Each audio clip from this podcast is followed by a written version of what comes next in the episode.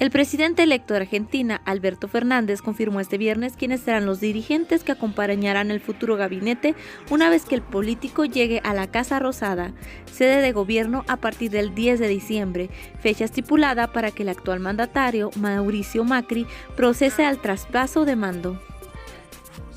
Es la tercera vez que participo en una confederación de un gabinete y estoy muy contento por el resultado que hemos logrado. Todos han trabajado conmigo y sé la calidad técnica de quienes me acompañan, dijo el presidente electo al inicio de la conferencia de prensa. Fiero ir a la jefatura de gabinete, un puesto que ya se conocía desde hace semanas. Se trata del polígloto, el que es nieto de un reconocido líder peronista, Antonio Cafiero.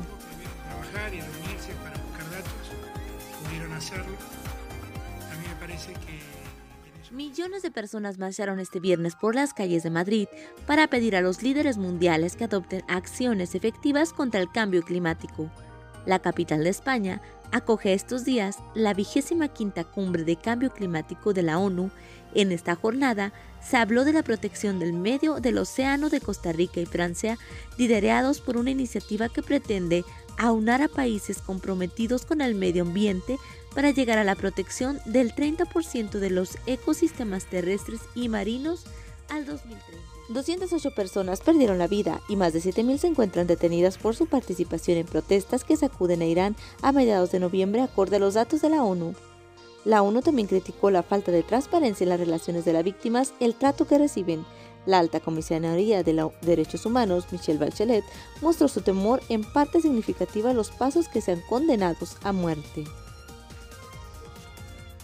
la Comisión Interamericana de Derechos Humanos ha condenado este viernes el uso excesivo de la fuerza en las protestas de Chile, organismo que manifestó su preocupación por el grande número de denuncias recibidas y contabilizaba 26 muertos y más de 1.200 heridos y unos 20.690 detenidos desde mediados de octubre.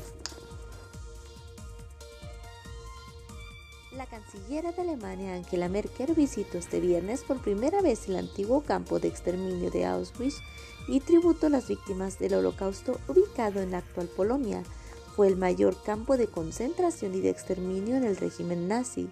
Se estima que murió 12 millones de personas, la mayoría de ellas. En India, una multitud vituperaba a la policía después de que varios agentes ejecutaran a tiros a cuatro acusados de violar a una joven la policía llevó esta madrugada a los acusados al lugar, donde cometió el crimen en una zona apartada de la ciudad como parte de un proceso de investigación y al intento de escapar le dispararon.